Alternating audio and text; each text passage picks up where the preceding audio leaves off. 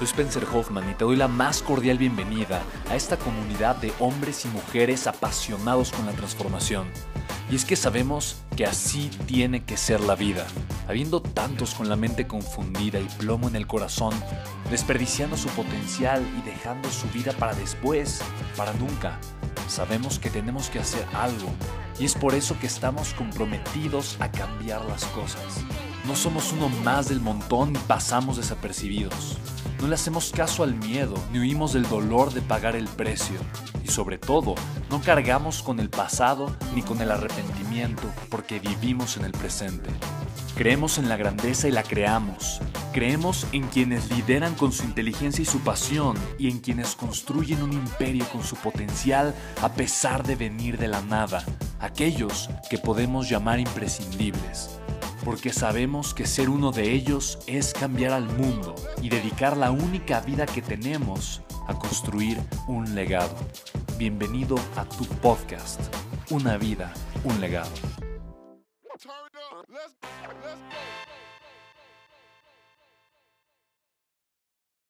Pero a final de cuentas, lo que, lo que voy a hacer a continuación para mí, esto es algo que sí me da pena compartirte. Esto, esto, esto que te voy a compartir.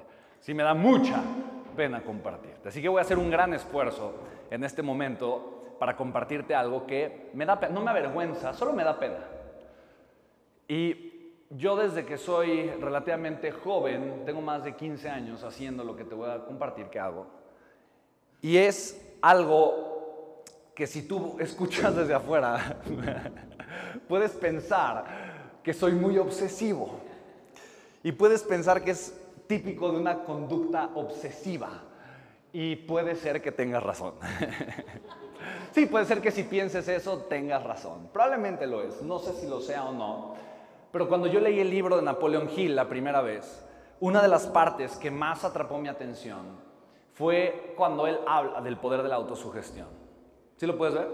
El poder de la autosugestión. Yo cuando era niño recuerdo muy bien que había mucha escasez en casa y recuerdo estos momentos, estas escenas muy vagas que de repente llegan a mi mente. Y recuerdo que mi hermana y yo, Amy, pasábamos mucho tiempo solos, ella y yo, solos. Y pasábamos tiempo de repente pues en casa sin nada que hacer, a veces viendo la televisión. Recuerdo que vivimos en diferentes casas, en diferentes lugares, entonces nos recuerdo viendo caricaturas y comiendo galletas, de estas cremositas que eran como largas, como de barquillo, rosas, de fresa, eran las que nos gustaban, y escondiéndolas debajo de la cama en el momento en el que llegaba nuestra hermana de la universidad o, del trabajo para que no nos cacharan. ¿no? Teníamos nuestros escondites. Entonces, yo, yo recuerdo estas escenas muy bien. Yo recuerdo en algún momento como buscando eh, eh, una caricatura en la televisión. Entonces yo recuerdo que en una de esas pusimos una película. Eh, ahora imagínate, o sea, las cosas que de repente, solos, de verdad, tendríamos, no lo sé, seis años, siete años, ocho años. y obviamente, pues la señora que nos cuidaba, una señora que estuvo muchos años, obviamente, Adeita, ya recientemente pues, ya se fue a, su pueblo. Yo soy de Oaxaca, linda, linda. De hecho, yo le dediqué mi segundo libro, se lo dediqué a ella. Es una de las personas más hermosas de mayor servicio que yo he conocido en mi vida. Y, y, entonces yo, a, Deita, y hasta Amy le sale igualito, ¿no? La puede imitar, así como yo imito a John Maxwell, Amy puede imitar a Deita de una forma extraordinaria, le sale perfecto. A mí me sale más o menos, pero a Amy le sale increíblemente bien. Entonces a Deita siempre se subía a su cuarto y en su cuarto se ponía a ver sus telenovelas, que obviamente no era algo que, que nosotros podíamos, pero ella se subía, entonces nos dejaba abajo, estábamos solos, ya cuando eh, había que irnos a dormir, bajaba y decía, ¿qué quieren de cenar? Nos hacía de cenar, eh, eh, cenábamos y entonces nos íbamos a dormir. Muy o sea, muy, muy solito, estamos solitos. Y yo recuerdo que en una de esas vi una película, y esa película era de Ricky Ricón. Y sí, Ricky Ricón. Y a mí me impactó. Yo cuando vi esa película, yo quedé impactado yo decía, wow, ¿cómo, cómo, cómo un niño puede, pues un niño era como de mi edad, pero, pero tenía una mansión y tenía, eh, y, tenía juegos mecánicos, ¿no? Así, un roller coaster, ¿no? Y, y, hacía cosas automatizadas y tenía robots. O sea, yo, yo veía eso y decía, ah, eso es increíble. Y en ese momento yo dije, ah, yo en algún momento quiero ser así como Ricky Ricón, porque yo sentía mucho la escasez, yo, yo sabía que que pues yo no había nacido en una familia privilegiada, que mi mamá, por mucho que trabajara, pues no teníamos una buena eh, calidad de vida. Eh, cuando en la escuela regresábamos de vacaciones, pues obviamente veíamos a todos nuestros compañeros que tenían ropa nueva y nosotros no, era la misma, ¿no? Entonces yo por eso me acostumbré a que la ropa no me quedara. Si de repente me ves Sancón, solo es porque extraño mi, mi yo de la infancia y pues me gusta, me gusta recordar esos momentos. Sí, si mañana o pasado mañana me ves Sangón, es por eso, es por eso. Y, a final de cuentas, para nosotros, eh, eh, pues, fue una situación interesante. Entonces, yo, yo, yo, soñaba, empezaba a soñar mucho. Y yo le preguntaba a mi mamá, mamá, ¿por qué, ¿por qué no soy como Ricky Rico? Yo recuerdo que unas semanas después volvieron a, como que estaba de moda la película. Y entonces en un domingo familiar, cuando estaba mi mamá, volvieron a poner la película. Y dije, mamá, mamá, mira, así yo quiero ser, así yo quiero ser. Mi mamá se reía, pero curiosamente nunca me decía que no lo podía lograr, nunca, nunca me decía que no lo podía lograr.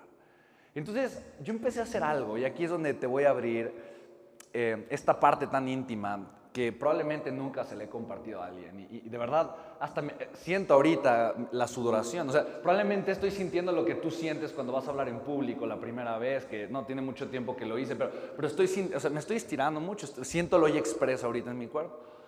Y yo lo que empecé a hacer era pensar que yo era rico. Simplemente pensar que yo podía ser millonario, que yo podía ser rico.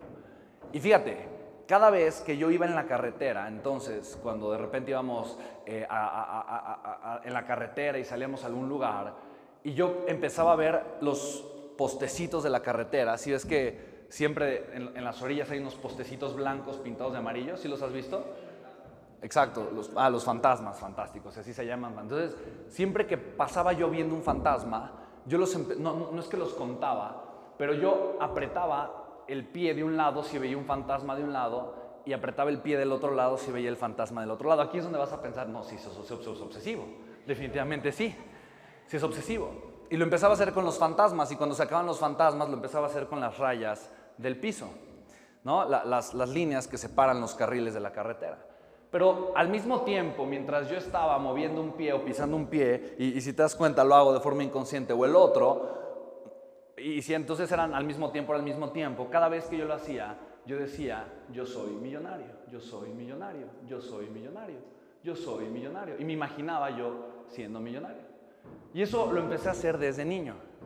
De adolescente lo seguía haciendo muchas veces. Y cuando yo leí el libro de Piense y hágase rico de Napoleon Hill, yo dije, ah, esto es lo que yo he venido haciendo por muchos años, pero ¿por qué no soy millonario? O sea, yo lo hago desde que era niño y, cuando yo lo leí a los 18, 19 años, dije, pero, pero, pero en mí no ha pasado y me di cuenta de algo. Dije, ok, no solo lo tengo que decir, tengo que hacer algo al respecto. Pero de alguna forma el hecho de que yo lo hubiese repetido tantas veces, tantas veces, tantas veces, fue mucho más fácil para mí creer que podía. En el momento en el que tuve una oportunidad que implicaba tomar un riesgo gigantesco, en ese momento dije, no, lo voy a tomar porque en mi mente ya está el discurso de, soy millonario. Lo puedo hacer, puedo tener un resultado millonario porque soy millonario, puedo aspirar a crear algo, a, crear mucha riqueza porque ya me he dicho tantas veces que lo soy. ¿Sí lo puedes ver? Así que Decir soy millonario sería una tontería porque significaría ahora hacerme más pequeño porque ya soy millonario. Y entonces si me digo soy millonario significa que estoy diciendo estáncate, estáncate, estáncate, ¿no? ¿Sí? Pero ahora lo que digo es soy billonario. Y esto lo digo siempre que salgo en la carretera. Me lo estoy compartiendo una y otra vez. Sí, y hago lo mismo, a veces con la pierna, a veces con la pompa, a veces con el pectoral, a veces sí, sí, sí, me da pena decirlo, pero lo hago. Y y hay veces que no venimos escuchando nada, ¿no? Pero yo me vengo escuchando a mí. ¿Sí lo puedes ver? Sí. Yo me vengo escuchando a mí. Y entonces yo empiezo a crear imágenes mentales todo el tiempo, todo el tiempo de la vida que yo estoy construyendo. ¿Sí lo puedes ver? Así que ahora me encanta porque tenemos un extraordinario recordatorio para que tú elijas la frase que quieres repetirte a ti. ¿Te das cuenta? El segundo paso, lo segundo que hace un líder, es decir, ok, voy a transformar el significado de las cosas, pero, pero lo segundo es que voy a trabajar en mi enfoque. No, no se callen ahorita, por favor. Entonces voy a trabajar en mi enfoque, ¿ok? Yo voy, a, yo voy a elegir entonces que no sea simplemente ruido lo que estoy escuchando, pero que sea simplemente un recordatorio de mi grandeza, de lo que estoy creando, de lo que estoy construyendo y de lo que yo voy a hacer. Yo te daría la recomendación que cada martillazo signifique soy millonario, que cada martillazo signifique soy el nombre probablemente que tú elegiste para ti, soy compromiso, soy valentía, soy amor, soy perdón, soy libertad, soy pasión, no sé. Tú elige, tú elige cada martillazo que quieres que signifique para ti. Y cuando salgas a carretera y veas estos fantasmitas, te vas a acordar de mí. Sí, pero lo más importante es que te vas a acordar de ti. Y te vas a acordar del compromiso que tú hiciste y la forma en la que tú elegiste reforzar lo más valioso que tienes, que es tu identidad. Crear la identidad correcta siempre te va a llevar al destino correcto. Pero recuerda que esto es un proceso de gestación, es un embarazo el que tienes que vivir. ¿Estás de acuerdo conmigo? Y hay embarazos que duran una década y está bien, está bien. Tú síguele martillando y vas a ver cómo nace el chamaco. No, es cierto, es cierto. Entonces el enfoque. ¿Esto qué significa para mí? Es la primera pregunta, el enfoque. La segunda pregunta es, ¿en qué decido enfocarme? Así de sencillo. ¿En qué decido enfocarme? Yo hoy en la mañana, ya, ya lo hacía inconsciente, inconscientemente estábamos haciendo ejercicio y entonces mi mente empezó, porque ya, o sea, solito, sin que yo hiciera nada, con cada martillazo, y a veces me lo digo en inglés, a veces me lo digo en alemán, a veces me lo digo en español, pero con cada martillazo yo empezaba, soy billonario, yo soy billonario, yo soy billonario. No, hasta tengo, tengo un tonito, una tonadita que me canto, me lo canto, de verdad, qué vergüenza, te lo voy a decir, ya te lo voy a cantar porque me estoy estirando, ¿no? Entonces yo me canto, yo soy billonario, yo soy, billonario, tengo una tonadita, billonario, yo soy billonario. Y me la canto.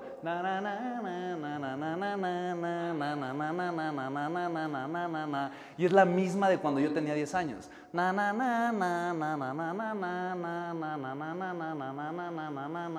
la, ya estoy hasta rojo de la vergüenza, te lo digo, sí, sí, sí.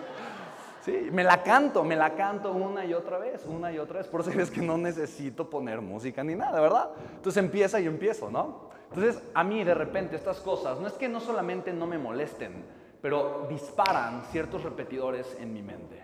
El otro día, eh, uno de los entrenadores eh, del estudio donde nosotros vamos a hacer ejercicio, eh, me dijo, oye, oye, eh, empezamos a, platicar, de repente nos empezamos a conocer. Me dijo, oye, tú, tú tienes el Tesla, ¿verdad? Tú, a veces llegas en el Tesla. Digo, sí, sí, sí. Ay, oye, es que, es que te he visto también, de repente he visto tus videos. Ah, sí, sí, sí. Pero yo admiro mucho a este entrenador. Le digo, oye, eh, lo admiro mucho porque es una, es una persona súper alegre, positiva, congruente. Es un ser humano excepcional, de verdad. Me cae tan bien. Es una persona que, que, que de verdad lo quiero mucho. O sea, es una persona que, que, se entrega en cada clase que da, se entrega en todo el momento para estar, obviamente, con, con las personas, haciendo algo increíble. Lo hace, lo hace espectacular. Entonces, eh, y me dijo, oye, me encantaría invitarte a desayunar, ¿me permitirías un día invitarte a desayunar? Y yo le dije, claro, que, de verdad me encanta. Y me dijo, oye, sí, y yo también te quiero invitar, porque yo también te tengo preguntas. Pero me dijo, es que te quiero hacer unas preguntas. Dije, yo a ti también, porque ¿cómo le das para tener ese cuerpo y para generar, no? O sea, sí, yo también, o sea, sí, sí, sí, me encanta, vamos. Y entonces eh, fuimos un día a desayunar y él me, hizo estas preguntas. justamente me dijo, oye, mira, normalmente yo sé que hay ciertas cosas que las personas hacen para creer que pueden lograr las cosas. ¿Qué haces tú para creer que puedes lograr las cosas? Y automáticamente pensé en esto. Dije, es que es algo que yo me he repetido por muchos años. ¿No? Y le conté, le conté de, ciertas visualizaciones que he hecho y de ciertas cosas que me repito de manera constante. No hasta este lujo de detalle que te estoy compartiendo ahorita, no, no me abrí tanto, pero de alguna forma le compartí qué es lo que yo he venido haciendo. Ahora, yo no creo que repetirme tantas veces, ¿no? el, que soy billonario y no hacer nada, me va a crear una vida extraordinaria o me va a dar los resultados. No, eso no lo creo de ninguna manera. Lo que sí creo es que si yo estoy dispuesto a transformar el significado de lo que me rodea y tengo el enfoque correcto, es mucho más fácil que tome las acciones correctas. ¿Sí lo puedes ver? Cuando yo tenga la oportunidad de crear un proyecto y de estirarme, de recaudar capital y conseguirlo para crear algo y seguir avanzando en este proceso, cuando yo pueda crecer algo y hacerlo 10 veces más grande y arrancar otra empresa para generar obviamente un crecimiento mucho más grande, simplemente lo voy a hacer. Va a ser mucho más fácil que lo haga porque ya me repetí algo tantas veces y tengo una imagen mental tan grande que entonces sé que es natural tomar acciones grandes. ¿Sí lo puedes ver? Entonces, simplemente lo que voy a hacer es que voy a jugar para diseñar mi identidad a mi favor y voy a utilizar las circunstancias de mi entorno para ayudarme yo a mí a mejorar mi significado, mi enfoque y por lo tanto mi acción. ¿Estás de acuerdo, sí o no? Entonces, el significado y el enfoque solo me sirven para orientar y enfocar la acción masiva que voy a tomar como un líder. Un líder toma acción masiva, no, no, no es suavecito. El liderazgo no es suavecito, ¿no? Suavecito solo es la canción, ¿no? De suavecito, nada más, ¿no? Un líder no es suavecito. Un líder no es tibio. Un líder tiene un sí y tiene un no, no tiene un quién sabe. ¿Sí lo puedes ver? Un líder no se va a medias tintas. ¿Por qué no se va a medias tintas un líder? ¿Por qué? Ajá, sería, sería mediocre, totalmente. ¿Por qué más? ¿Por qué más no se va a medias tintas un líder? Ok, probablemente por sus valores, pero fíjate, si yo me voy a medias tintas en algo, mi enfoque está completamente desperdiciado. ¿Sí lo puedes ver? Si yo quiero hacer algo a la mitad, más o menos, medio bien o medio mal, y otra cosa, y otra cosa, y otra cosa, y otra cosa, y quiero hacer siete cosas más o menos, ninguna la voy a hacer extraordinaria. ¿Estás de acuerdo conmigo, sí o no? Ninguna, ni una. Es muy fácil fallar. Te lo quiero compartir. Fallar es algo sencillo, es muy fácil fallar. ¿Estás de acuerdo? Requiero de mi enfoque para disminuir las fallas que tengo, pero también requiero de mi enfoque para maximizar el aprendizaje de cada falla que yo tengo. ¿Sí lo puedes ver? Si mi enfoque está desperdiciado, mis fallas van a aumentar y mi aprendizaje por cada falla va a disminuir radicalmente. Ahora, una vez que lo aprendí, una vez que tengo la experiencia y lo pude mejorar radicalmente, entonces, ok, probablemente puedo automatizarlo, probablemente puedo delegarlo, probablemente puedo hacer muchas más cosas y entonces puedo llevar mi enfoque a otro lugar, pero ya con resultados. ¿Sí lo puedes ver? Por lo tanto, para mí, estas tres cosas, esto es lo que hace un líder todo el tiempo. Un líder despierta, un líder es consciente. Un líder genera influencia y genera influencia a través de la acción. ¿Estamos de acuerdo? Un líder genera influencia a través de la acción, pero la acción correcta es la que parte del significado correcto, que yo elijo de manera consciente darle a las cosas. No solamente elijo el significado, pero me voy a enfocar a que las cosas sucedan y finalmente voy a tomar acción masiva para que eso suceda. Así que ahí está el recordatorio. ¿Sí lo puedes ver? ¿Qué te estás diciendo ahorita? ¿Qué te estás diciendo ahorita? No sé, pero cada martillazo, ¿qué significa para ti?